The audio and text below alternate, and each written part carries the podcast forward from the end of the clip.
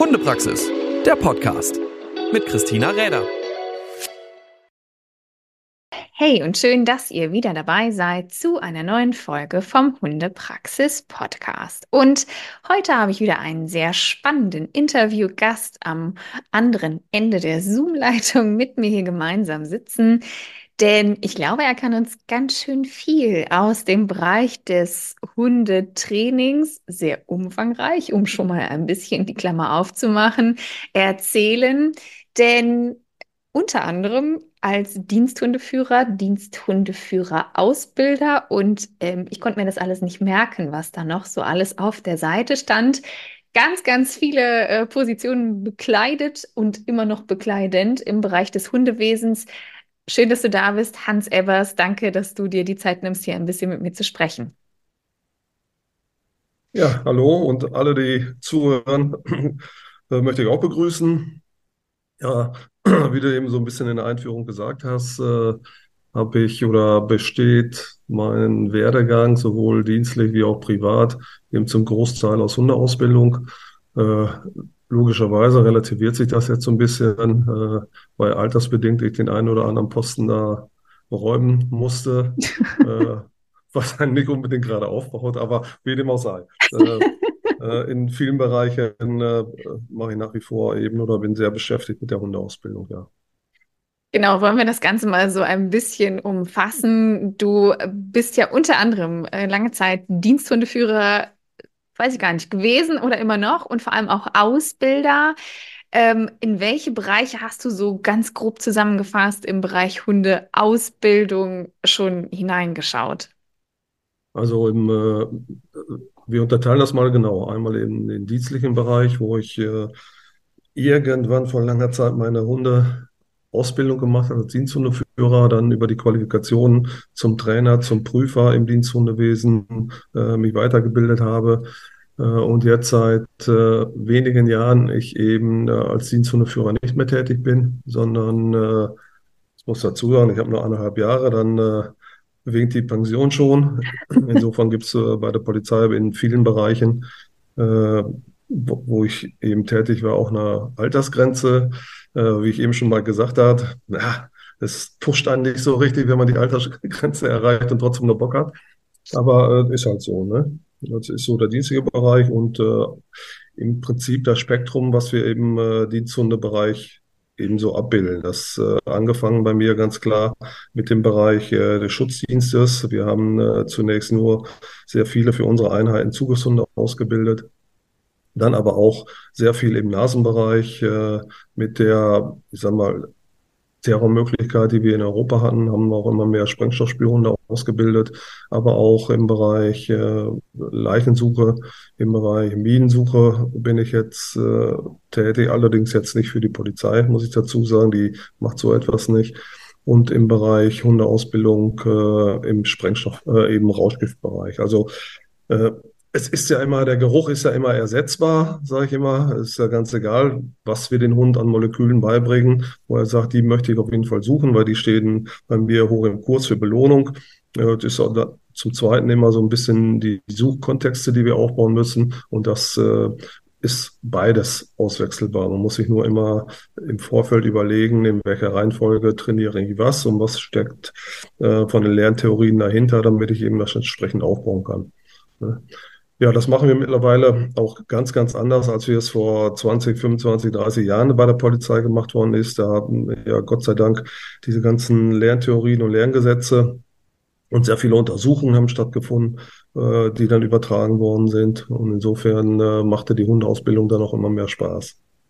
Das ist so der dienstliche Bereich. Im privaten Bereich bin ich zum einen tätig im äh, im Hundesport, im IGP-Sport, äh, der ja gedrillt ist mit Schutzdienst, Unterordnung und Nasenarbeit, sprich Fährtenarbeit hauptsächlich, äh, bin ich, äh, wie gesagt, hier bei uns im Verein tätig. Da bin ich der äh, Vereinsvorsitzende bei uns äh, und trainiere dort auch viele, viele Hunde. Dann kommt noch äh, ein weiterer Bereich privat hinzu, das ist die Aus- und Fortbildung eben von Jagdhunden äh, wo sich auch sehr, sehr viel getan hat und auch noch immer tut, äh, dass auch hier immer mehr die strukturierte Arbeit äh, in Verbindung natürlich mit den Lerngesetzen ins Spiel kommt und zu guter Letzt äh, der Bereich, äh, ich, wo ich äh, privat eben tätig bin, zusammen mit meiner Frau. Wir haben ja auch ein Unternehmen, Kynoscience GmbH, wo wir eben Hundeausbildung anbieten, wo wir eben sehr viel für den Gebrauchshundebereich, sowohl im Polizei, Zoll, Militär, aber auch im Privatbereich ausgebildet haben und immer noch machen. Ja, und äh, das Ganze, die, da bleibt nicht mehr viel Zeit, würde ich mal so sagen. Ne? Ja, äh, du hast äh, anfänglich so gesagt, ja, das ist natürlich, äh, wenn man dann so ein bisschen äh, seinen Tätigkeitsbereich wandelt aus äh, verschiedenen Gründen, man es muss dann eben im Dienstlichen, da hast du dir schon äh, viele Wege drumherum gesucht, da noch ganz anders eben entsprechend auch in diesem Bereich oder in den Hundetrainingsbereichen tätig zu sein, wie du es gerade schon gesagt hast, bist du mit deiner Frau Dr. Esther Schalke eben mit der Kyno Science ähm, unterwegs und machst da ja auch ganz viel und ihr seid da entsprechend auch äh, darin tätig. Also äh, ich glaube, dir wird es jetzt an Langeweile irgendwann dann nicht irgendwo, das wird keine Langeweile aufkommen. Äh, da hast du ja viel im Programm, ähm, wo es auch um verschiedenste Themen geht, also auch Geruchsdifferenzierung und so weiter, was natürlich mhm. aus dem ganzen Bereich der dienstlichen Tätigkeit oder des Interesses daraus sicherlich auch so ein bisschen entsprungen ist. Da hast du ja auch äh, eine eigene Maschine entworfen, wenn ich das so richtig gesehen habe, ja. zur Geruchsdifferenzierung. Ähm, die ja, es geht einfach darum, äh, Entschuldige, es geht einfach darum, den Hund ja ziemlich schnell und zuverlässig beizubringen, worum es eigentlich geht. Äh, und die Schwierigkeit, die wir immer so haben in der Ausbildung, ganz egal, ob das jetzt Dienst oder privat ist oder auch nur im spielerischen Bereich, äh, wir haben immer unsere Vorstellung, was wir gerade dem Hund beibringen möchten oder wollen, wo wir gedanklich sind. Das heißt aber nicht, dass der Hund auch gerade sich an dieser Stelle befindet. Und äh, gerade bei dem äh, Beibringen von Gerüchen, die Gerüche bestehen ja aus mehreren Molekülen, die zusammengesetzt sind, äh, kann ich dem Hund ruhig irgendwas vorhalten. Ich habe aber immer andere Gerüche äh, mit im Töpfchen. Mhm ich mal, äh, wo der Fokus des Hundes auch liegen könnte. Dass er gar nicht unbedingt bei dem Molekül ist, was ich jetzt haben möchte, sondern er völlig irgendwo anders ist. Und das hat uns äh, nochmal äh, bei dieser ganzen äh, Corona-Hunde-Ausbildung gezeigt, wie schnell das eigentlich passieren kann, dass Hunde auf einem völlig anderen Weg sind wie wir. Ne? Wir haben ja auch immer, wenn wir jetzt nur mal angenommen, wir nehmen jetzt eine Speichelprobe von einer Person, äh, mhm. die Corona infiziert ist, äh, so haben wir es am Anfang auch gemacht und präsentiert eben den Hund, belohnen das Ganze.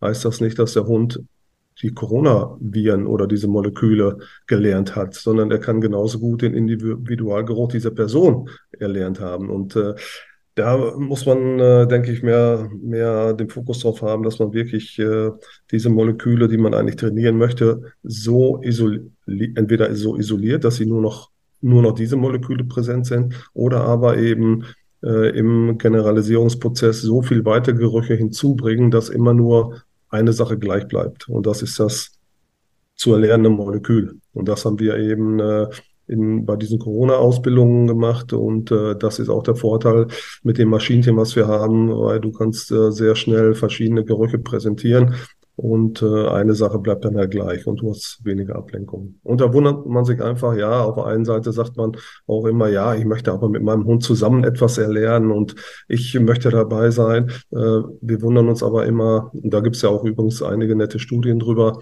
dass der Hund dann doch völlig was anderes lernt und von unseren Bewegungen, von unserer Ausstrahlung eben sehr stark abhängig ist und lernt das wirklich äh, für sich autonom, ohne dass wir uns da einmischen, wundern wir uns eigentlich, wie schnell die Hunde das verstehen können. Da äh, schlägst du schon fast den Bogen eigentlich so ein bisschen zu dem nächsten Ding, weil ähm, wenn ich das jetzt so höre, dann ist es ja mit dem nehmen wir es jetzt zum Geruchsdifferenzieren, die einzelnen Moleküle, die eigentlich äh, dem Hund irgendwo äh, ja aufkonditioniert werden sollen, also worauf er reagieren soll, ähm, ist es ja im Grunde nicht so wahnsinnig viel anders, wenn ich jetzt in andere Bereiche schaue, dass es um gewisse Signale geht, die der Hund sauber mhm. mit einer Tätigkeit verknüpfen soll. Und ja.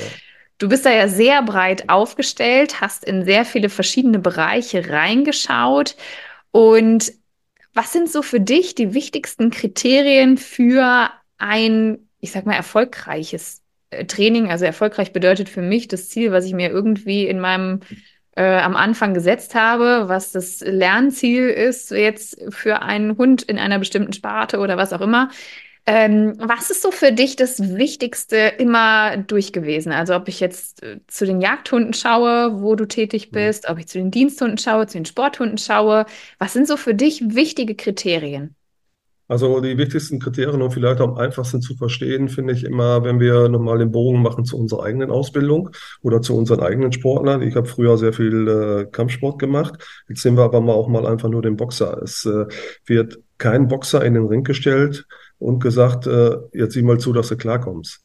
Sondern das Training sieht so aus, dass es in kleinen Schrittchen zerlegt worden ist, man bestimmte Teilübungen erlernen muss, um dann das nächste Teil hinzuzufügen und, und, und, bis man irgendwann eine komplexe Übung hat und äh, vielleicht ganz zum Schluss in den Ring steigen kann. Und so ein bisschen, äh, und wenn man dieses Verständnis einmal hat, dann wird es auch, ich denke, selbstverständlicher und einfacher, das Hundetraining zu gestalten und nicht nur auf den Platz zu gehen und zu sagen, wir machen jetzt irgendetwas, sondern dass wir uns vorher überlegen, anhand eines, entweder eines Trainingshandbuches, was wir führen, oder aber äh, was wir fest im Kopf haben, wie wir die Aufteilung haben, dass wir uns wirklich daran langhangeln, um anschließend zu sagen, ja, wir haben die Teilschritte trainiert und packen es jetzt zusammen, weil dann ist die Fehleranalyse anschließend auch viel, viel einfacher. Und das, äh, sage ich, wenn wir so denken und so Hunde ausbilden, sind wir einfach schneller und zuverlässiger. Und es gibt weniger Konflikte äh, mit dem Hund. Ja, genau, wenn man da auch so ein bisschen schaut, okay, ähm, was kann ich dem Hund auch verständlich machen? Ne? Und da ist, glaube ich, auch der Punkt, wo es vielen Menschen, ich weiß es gar nicht, ob das nur den privaten Bereich betrifft, ähm, manchmal gar nicht so richtig klar ist, in welche Teilschritte zerlege ich denn mein Training. Also es ist ja jetzt was anderes, ob ich einem Hund beibringen möchte, irgendwelche Hürden zu laufen oder was auch immer. Mhm. Ähm, oder ob ich jetzt eben mal zum Apportieren gehe oder was auch immer mein Trainingsziel ist. Ganz schwierig ist ja immer für Personen erstmal zu lernen, was sind denn einzelne Trainingsschritte? Ähm, hast du da irgendwie so als Trainer äh, einen Spruch oder wie machst du das deinen Kunden klar? Was, was, was schauen wir uns jetzt an? Was sind einzelne Trainingsschritte, die so die Puzzlestücke darstellen?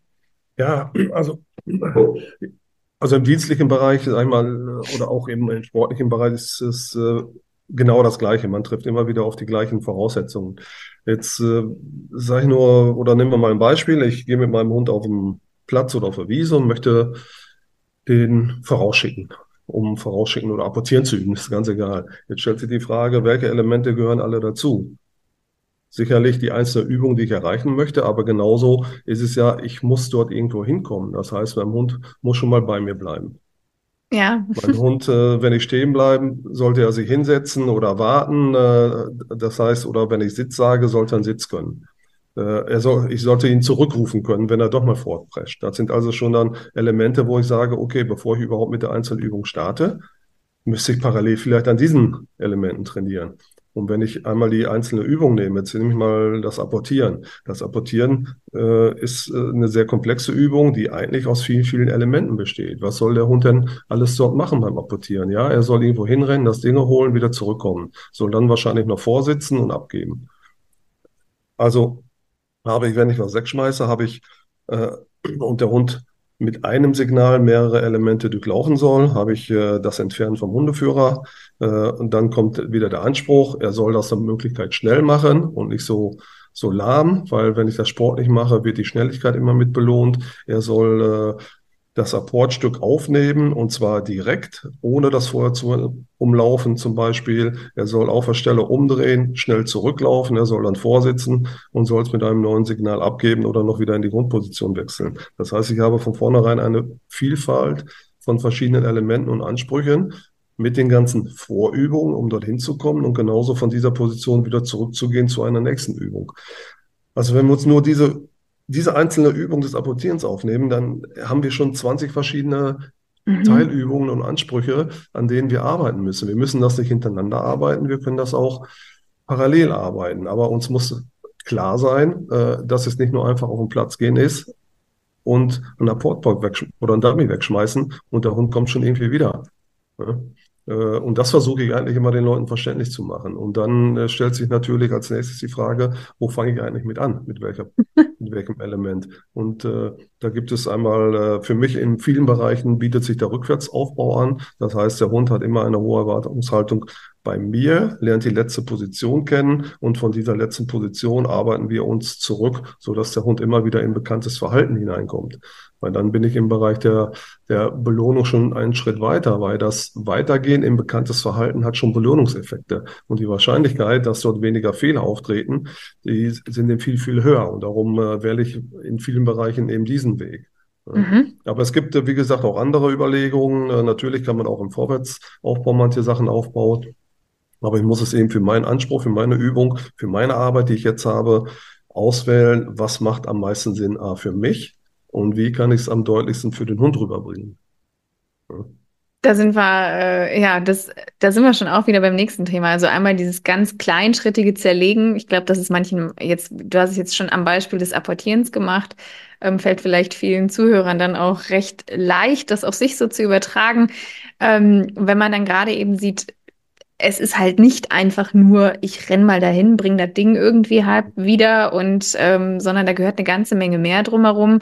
Und ich kann halt als oder ich muss, wenn ich sowas ordentlich trainieren möchte, dann auch einfach lernen, dass ich auch eine gewisse Trainerfunktion habe als Mensch und mich derer vielleicht auch so ein bisschen bewusst oder mir auch derer ein bisschen bewusst werden muss und da so ein bisschen lerne, okay, ähm, so zu denken. Also dieses, äh, ich muss halt meinem Hund erklären, wie das alles so funktioniert. Und dieses Erklären und dieses Trainieren ist äh, ja manchmal, also es gibt ja sehr viele ausschmückende Methoden, was und wie und hier und da und dort.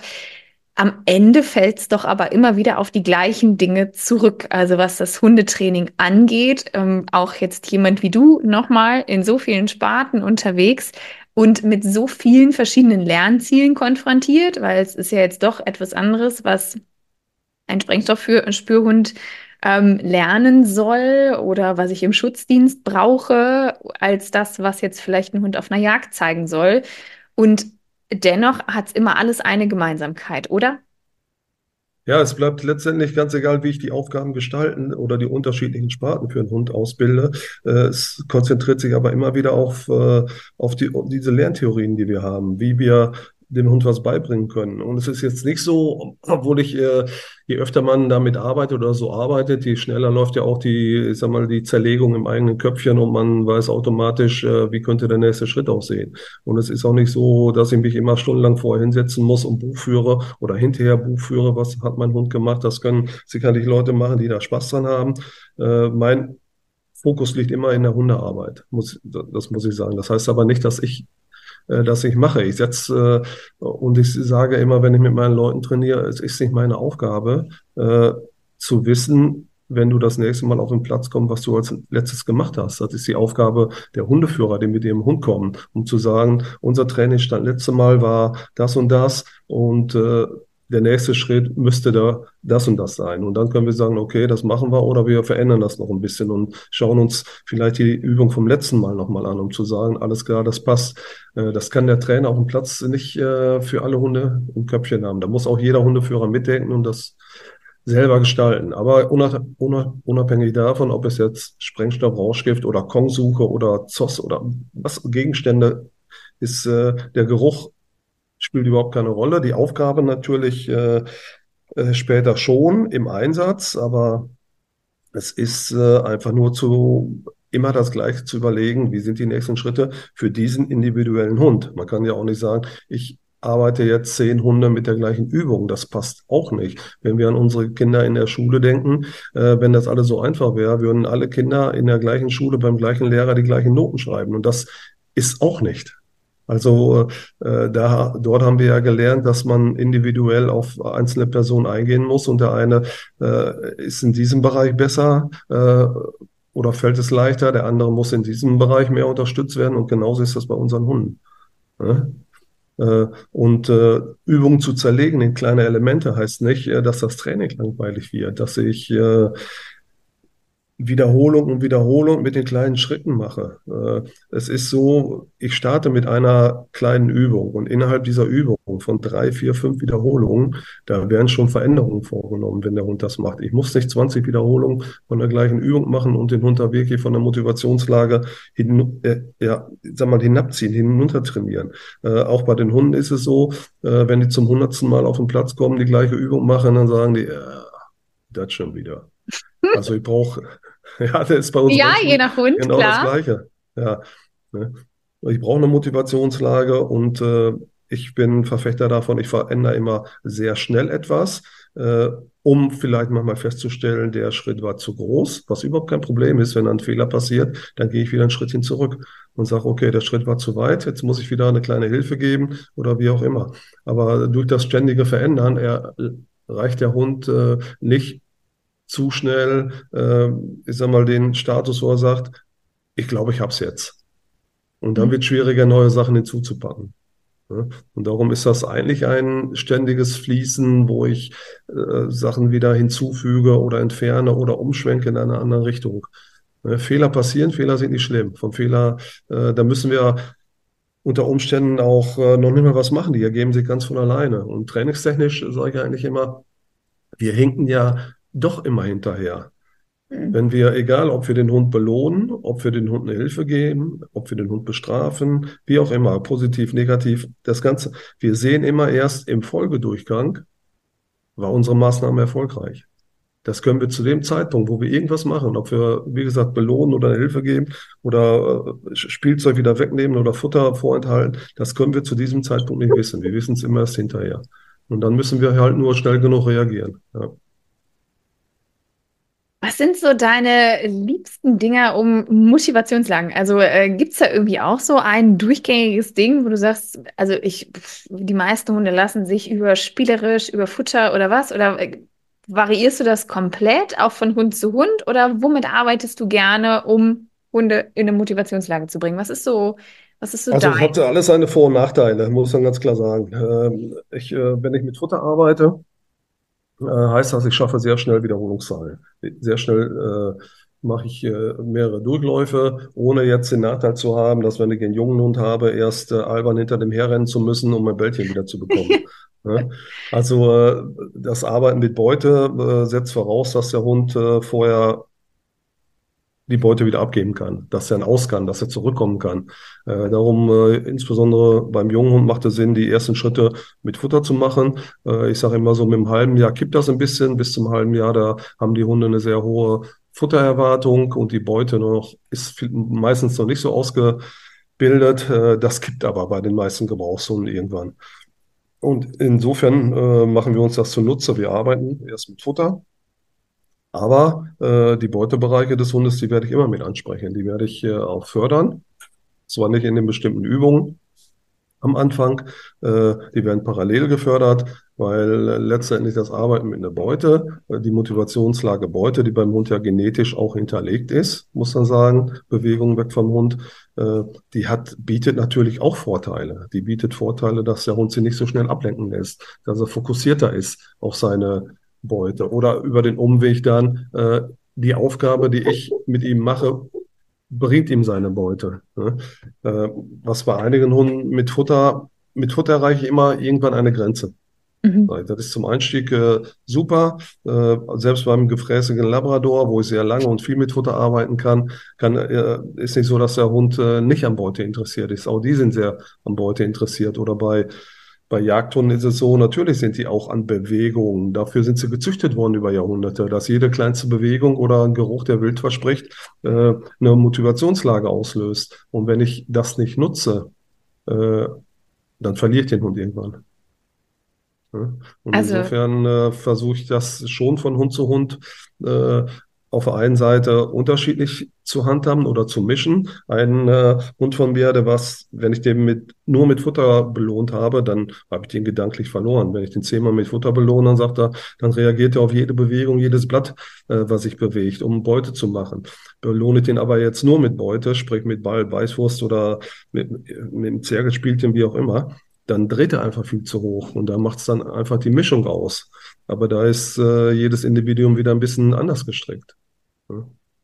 fallen wir auch wieder zurück auf den Punkt, wenn ich mit Hunden irgendwas erarbeiten und trainieren will, ich komme nicht daran vorbei, ein wenig darüber zu lernen, wie Verstärker funktionieren, bei wem ich was einsetzen kann und, und, ja. und, und, und. Also wieder zurück zu dem Thema Lerntheorien. Ähm, bei so viel Kenntnis, äh, das und vor allem auch das mit dem mhm.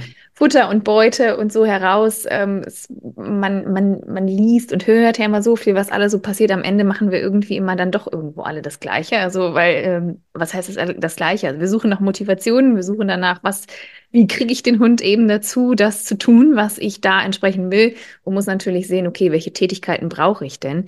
Aber ähm, ja, am Ende kommt man da immer wieder draus zurück und du hast es gerade schon so schön gesagt, eben auch die Mischung draus zu finden und auszuprobieren und auch äh, bereit sein, weil ich glaube, sonst kommt man auch irgendwo nicht weiter, auch mal Fehler zu machen und einfach zu sagen, okay, ähm, gut, hat jetzt nicht so den Erfolg gebracht, muss ich mir halt eine andere Geschichte suchen.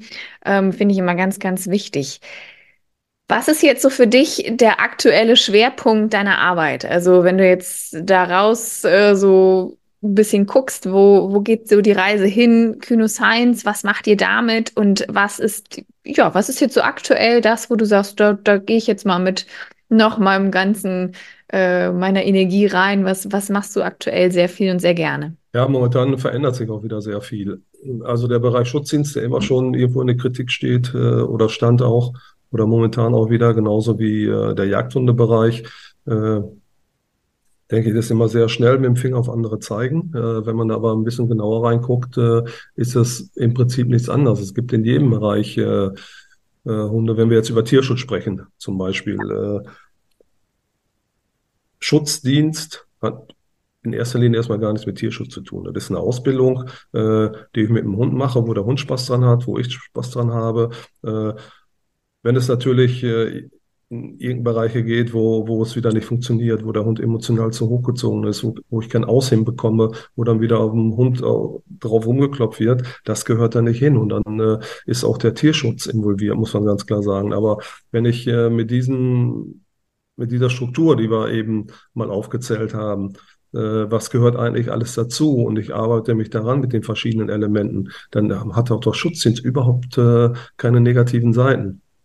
Aber es ist so wie in allen Bereichen, es wird immer irgendein Negativbeispiel herangezogen, um das dann zu verallgemeinern. Das, äh, ja, das, ich will nicht sagen, das ist menschlich. Äh, äh in, Im menschlichen Bereich würde ich sagen, okay, äh, die Presse braucht Schlagzeilen. Äh, es wird wieder irgendwas hinausgepickt, damit die Einschaltquoten oder die Absatzzahlen stimmen. Im Hundebereich muss ich sagen, jeder macht Fehler, ganz klar, ausbildungstechnisch.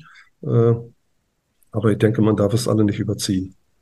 Und wenn wir uns vorher eine Struktur überlegen, wie wir das ausbilden, dann werden wir eigentlich in diesem Bereich gar nicht reinkommen. Und der Unterschied, das wollte ich eben auch nochmal sagen, äh, äh, zwischen Diensthund und Familienbegleithunde oder Sporthunde ist vielleicht nochmal dargestellt, wenn ich mit meinem Diensthund in den Einsatz ziehen muss. Da klingelt nachts das Telefon, äh, da ist äh, vermisste Person, entweder muss dann Ventueller raus oder es muss äh, irgendwas abgestöbert werden. Es muss funktionieren. Das heißt, die Motivation des Hundes muss so hoch sein, egal wie kalt das ist, wie nass das ist, wie müde er ist. Er möchte das machen, weil er sagt, oh, jetzt habe ich die Chance auf meine Belohnung. Was äh, von der Nase, jetzt bleiben wir mal bei der Nasenarbeit, äh, auch der Familienbegleithund oder der, der Freizeithund, natürlich hat er eine Nase und natürlich kann er super suchen. Aber die Frage ist, reicht die Motivation dazu aus, dass er mitten in der Nacht ausgeweckt wird und sagt, ey, jetzt stehe ich hier drei Stunden im Regen. Und das ist einfach der Unterschied, der zwischen äh, vom Motivationsbereich zwischen dem Dienst und dem Privathund steht. Ne? Ja, klar, wo es dann natürlich auch geht um die Absicherung dessen, was ich da eben auch mache und das ist natürlich auch einen ganz anderen Zweck verfolgt. Aber ich glaube, ähm, dass es eben in der, in der Zielgerichtetheit, auch in der Ausbildung, trotzdem auch für den, wenn wir jetzt die Gebrauchshundesparten mal anschauen, auch für den freizeitmäßig genutzten Hund ja ähm, keinen Abbruch tun sollte. Also das ist ja trotzdem eben ähm, zu sagen ist, ja, ich mache mir trotzdem das planmäßig und ich habe ja trotzdem auch ein Ziel, worauf ich hinarbeite und ich muss mir dessen bewusst sein, wie und was und wo. Aber ja, vielleicht ähm, das nochmal ganz klar, natürlich der Unterschied, dass ich in gewissen Arbeitsbereichen ein Muss dahinterstehen habe, weil ähm, ein Diensthund, der ist ja nicht nur just for fun ähm, für Sport mit mir unterwegs, sondern am Ende des Tages unter Umständen eben auch dazu da, um äh, Leib und Leben zu schützen oder jemanden zu finden, wo es um Leib und Leben mhm. geht. Und ähm, das sind natürlich ganz andere Herausforderungen, ganz andere ja, aber ja. da ist die Motivationslage des Hundes eben entsprechend hoch oder die muss auch hoch sein. Und jetzt äh, den, nochmal den Schwung ins private Leben. Äh, natürlich sieht das gut aus, wenn so Mali äh, mit seiner Geschwindigkeit und seiner Sportlichkeit dann mal eben ein paar Winkel zieht oder einem zuarbeitet. Äh, oder jetzt nehme ich mal meinen kleinen Cocker. Ich habe äh, noch einen Working Cocker. Natürlich, das sind auch kleine Arbeitsmaschinen.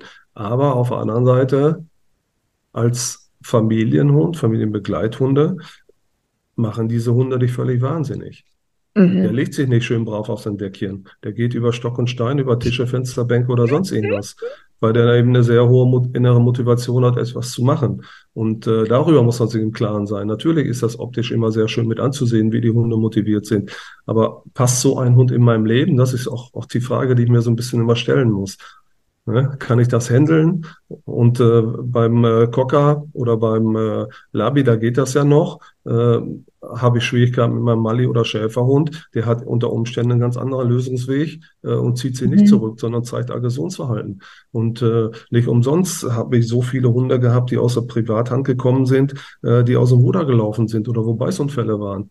Und darüber muss man sich halt Gedanken machen. Ne?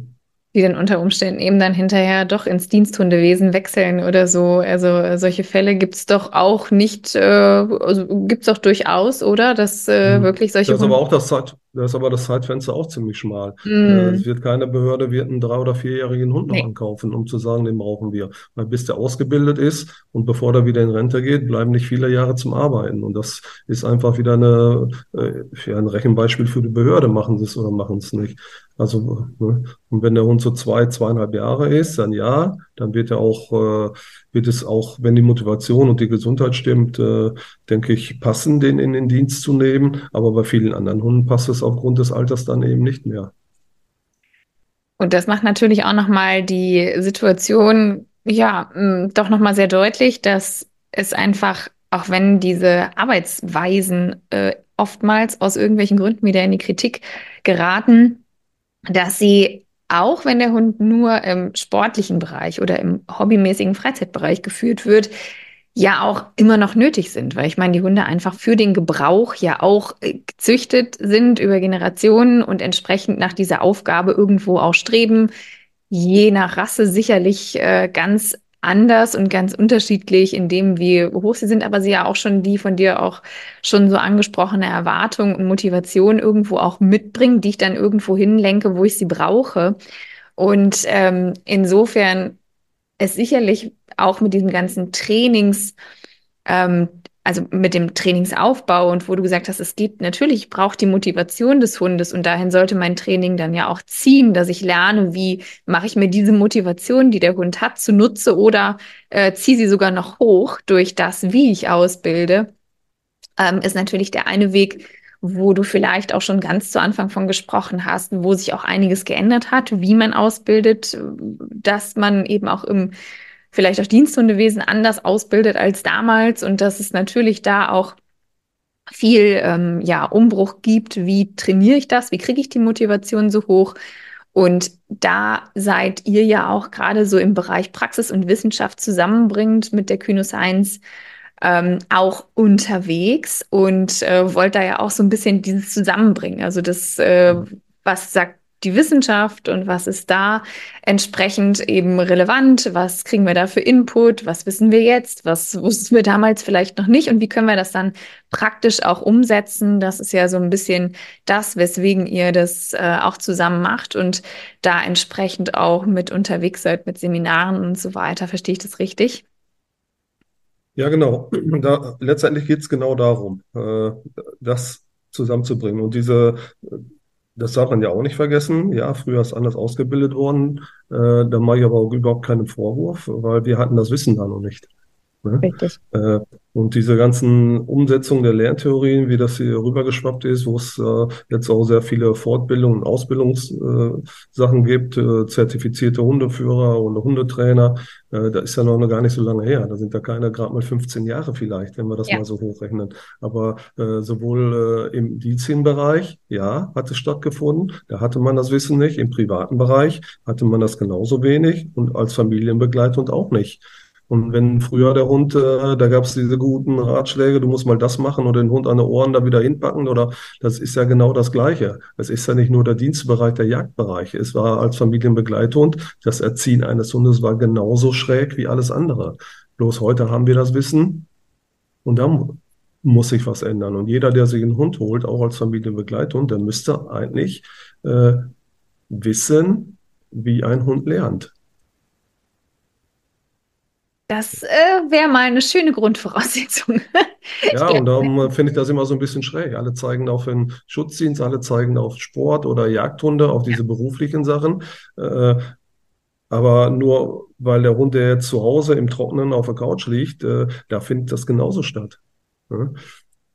Und da entstehen ja auch unter Umständen die äh, haarsträubendsten Dinge, äh, weil die Leute einfach gar nicht ihren äh, kleinen Hund irgendwie oder kleinen nett äh, Sofahund gar nicht so richtig einzuschätzen wussten, wissen oder wie auch immer. Und äh, dieses Wissen und dieses praktische Anwenden zusammenzubringen, finde ich ganz, ganz wichtig. Und wie du es gerade auch schon gesagt hast, gerade auch in den Privathaushalten, weil ähm, es nützt mir halt nichts, wenn ich 95 Deckchen kaufe und hier noch ein nettes äh, Halsband passend zur Leine und alles Equipment irgendwie toll habe, aber mich mit dem Wissen und Beibringen dahinter nicht beschäftige, weil ich ja einfach mit einer Art umgehe, die mir nicht exakt entspricht. Also auch wenn viele das immer gerne hätten und äh, auch wenn viele immer davon reden, dass äh, ihr Fellkind und weiß ich nicht was, äh, wollen wir jetzt gar nicht so reingehen, aber ähm, dass es viel wichtiger wäre, einfach zu verstehen, was und wie lernt mein Hund und äh, das auch irgendwo zu akzeptieren und den Hund auch dann am Ende so sein zu lassen, wie er es ist, nämlich ein Hund und äh, mit ihm entsprechend umzugehen. Also sowohl im Privaten als auch im Dienst.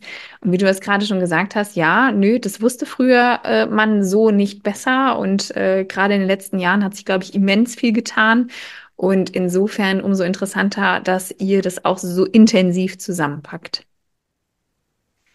ja, ob Hund, Katze, Vogel, irgendwo bleibt es sicher immer gleich. Wenn ich mir einen Hund zulege, äh, dann muss ich wissen, was ich mit dem mache. Das, äh, ist, das Tier ist ein Tamagotchi, den ich äh, mal eben aus der Ecke holen kann und sage, und jetzt muss er hören und jetzt gehe ich mit dem Gassi und ich bin noch, ich bin noch der Chef zu Hause. Natürlich musst du hören, dann musst du da wissen, das funktioniert so nicht. Ich muss Zeit investieren. Ich muss äh, sozusagen unsere Sprache übersetzen, dass äh, der Hund, die Katze, der Vogel das versteht und die verstehen es.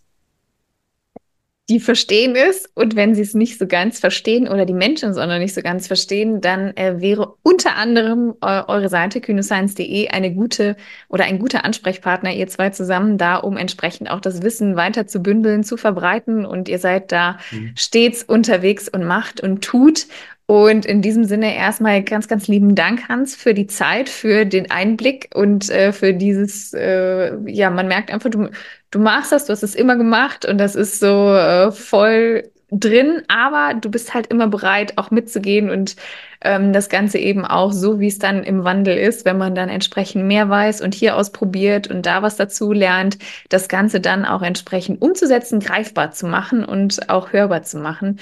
Und ähm, in diesem Sinne würde ich sagen, wir verlinken die Seite natürlich auf, äh, hier unter dem Podcast mit dazu dass ihr euch da ein bisschen reinfuchsen könnt, da einmal stöbern könnt, was die zwei dort so machen. Und ähm, sicherlich findet ihr da auch Termine, die für euch ganz hilfreich und wichtig sein können. Und ja, ganz lieben Dank für das interessante Gespräch, die interessanten Einblicke. Und in diesem Sinne, ganz lieben Dank und bis bald. Ja, sehr gerne. Ich danke auch für die Möglichkeit und hoffe, dass wir uns mal wieder unterhalten. Danke. Hundepraxis, der Podcast mit Christina Räder.